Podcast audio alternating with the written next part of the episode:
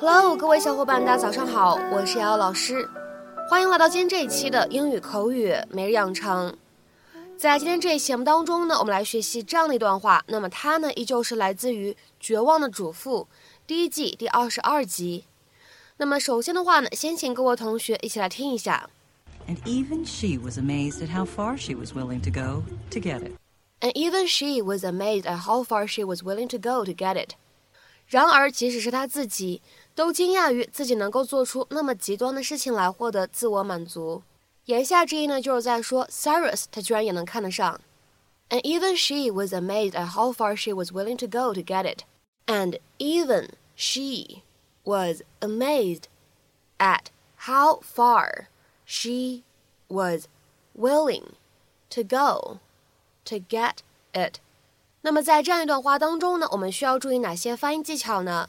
首先呢，来看一下整段话的一开头，and even 放在一起的话呢，可以做一个连读的处理。我们呢可以读成是 and even，and even。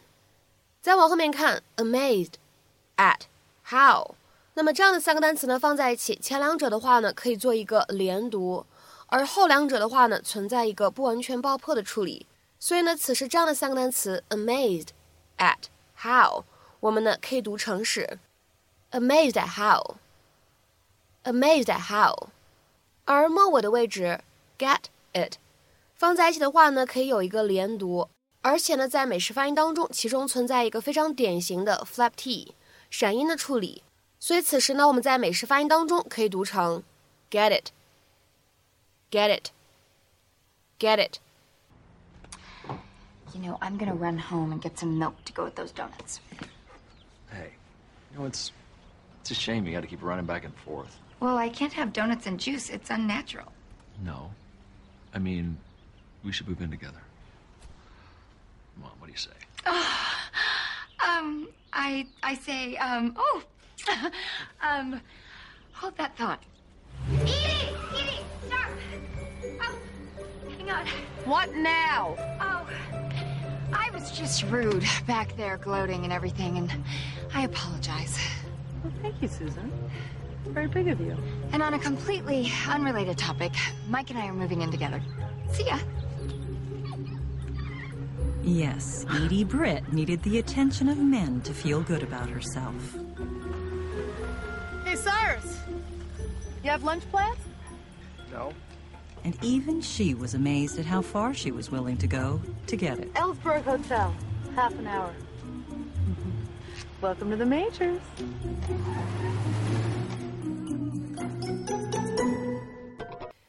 今天节目当中呢，我们一起来看一看 go far 以及跟它相关的短语表达。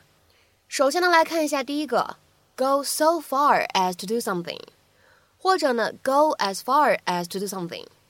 这样的两个短语什么样的意思呢？表示做一些极端的事情，或者呢说一些极端的话。To do or say something extreme， 这呢也是我们本期视频当中出现的意思。那么下面的话呢，来看几个例子。第一个，They went so far as to try to arrest us，他们竟然企图逮捕我们。They went so far as to try to arrest us。下面呢，我们再来看一下这样一个例子。I wouldn't go so far as to say that we agreed on the subject. 我才不会做的那么过，说我们在这问题上意见是一致的， 因为我们原本就怎么样呢？意见不一致。I wouldn't go so far as to say that we agreed on the subject. 下面呢，我们再来看一下这样一个例子。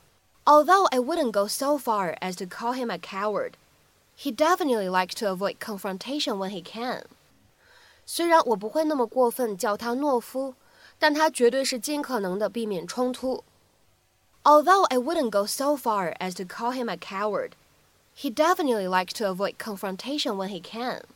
下面呢，我们再来看一下这个短语相关的最后一个例子。I don't like people smoking, but I wouldn't go so far as to forbid it.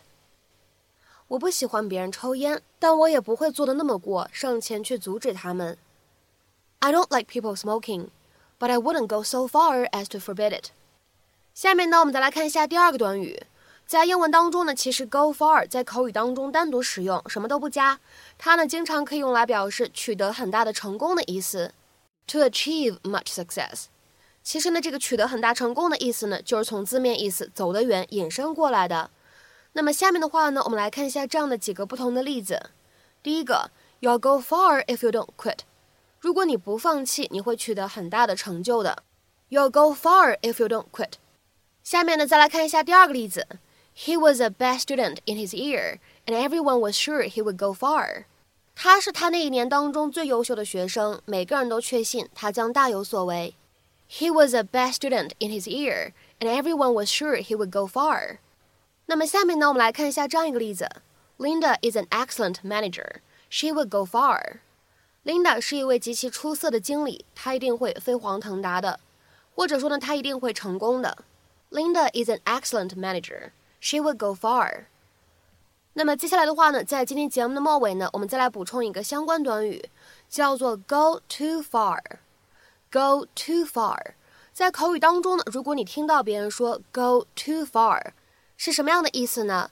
它呢有点像我们之前讲过的 cross the boundary，或者呢 cross the line 这样的意思，表示过分了、越界了。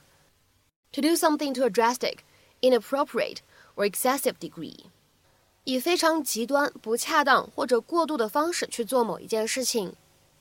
下面呢，我们来看一些例子。第一个。My brother teases me all the time, but he went too far when he started mocking my girlfriend. 我哥哥总是取笑我，这就算了，但是当他开始嘲笑我的女朋友时，就做的真的太过分了。My brother teases me all the time, but he went too far when he started mocking my girlfriend. 再来看一下第二个例子。Some people thought he had gone too far in his criticism. 有些人觉得他的批评说的太过火了。Some people thought he had gone too far in his criticism. 下面呢，我们再来看一下最后一个例子。He's always been quite rude, but this time he's gone too far. 他一向表现非常的粗鲁，但这次他真的做的太过分了。He's always been quite rude, but this time he's gone too far. 那么在今天节目的末尾呢，请各位同学尝试翻译下面的句子，并留言在文章的留言区。They went so far as to threaten us with legal action if we didn't delete the video in question. They went so far as to threaten us with legal action if we didn't delete the video in question. 那么这样一个长长的句子应该如何去理解和翻译呢？期待各位同学的踊跃发言。我们今天的分享呢，就先到这里。See you. How can you let go overnight? In love, if you know, you know. Yeah. You changed up if you know, you know, you know, you know you wrong. You only listen to the lyrics in my songs. You never pay attention to what's really